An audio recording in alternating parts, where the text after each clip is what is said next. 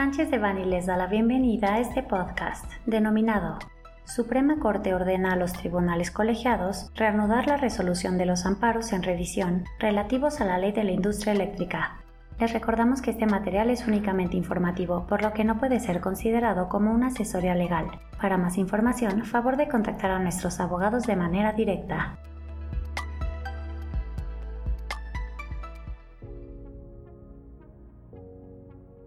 El Pleno de la Suprema Corte de Justicia de la Nación publicó el 17 de octubre de 2022 en el Diario Oficial de la Federación el Acuerdo General 7 Diagonal 2022, por el que levanta el aplazamiento que el mismo órgano ordenó mediante el diverso Acuerdo 3 Diagonal 2022 del 17 de febrero de 2022, con motivo del cual se impedía a los tribunales colegiados de nuestro país pronunciarse sobre la constitucionalidad del decreto que reformó la Ley de la Industria Eléctrica, publicado el 9 de marzo de 2021 en el Diario Oficial de la Federación. Dentro del acuerdo publicado el 17 de octubre de 2022, se precisa que los tribunales colegiados deberán analizar la constitucionalidad de los preceptos cuya validez se determinó por el Pleno de la Corte al resolver la acción de inconstitucionalidad 64 diagonal 2021, que fue promovida por los senadores de oposición. Sin embargo, la Corte no determina la validez de los preceptos analizados en las acciones de inconstitucionalidad, por lo que la redacción utilizada en el Acuerdo 7 Diagonal 2022 ha generado confusión.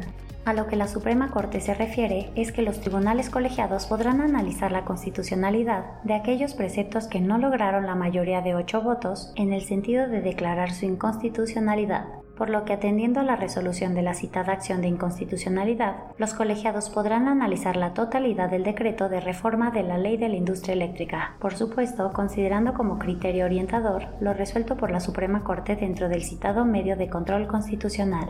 Así, este levantamiento de aplazamiento podría derivar en 1 que los tribunales colegiados definan si los amparos pueden ser analizados ahora o si requieren de actos concretos de aplicación, lo cual podría derivar en su sobreseimiento. 2. Que los tribunales colegiados concedan o nieguen el amparo respecto de aquellos puntos desestimados en la mencionada acción de inconstitucionalidad, es decir, de aquellos preceptos que no fueron declarados inconstitucionales por una mayoría calificada de 8 ministros. 3 que los amparos se remitan a la Suprema Corte para su resolución, ya sea derivado de alguna solicitud de ejercicio de facultad de atracción por parte de algún particular, o bien de la solicitud de un colegiado o de la Corte. Nuestros equipos especializados de energía y litigio administrativo y constitucional cuentan con amplia experiencia apoyando a clientes afectados por acciones gubernamentales, por lo que nos ponemos a sus órdenes para asistirlos en relación con las estrategias y alternativas legales que mejor protejan sus intereses comerciales.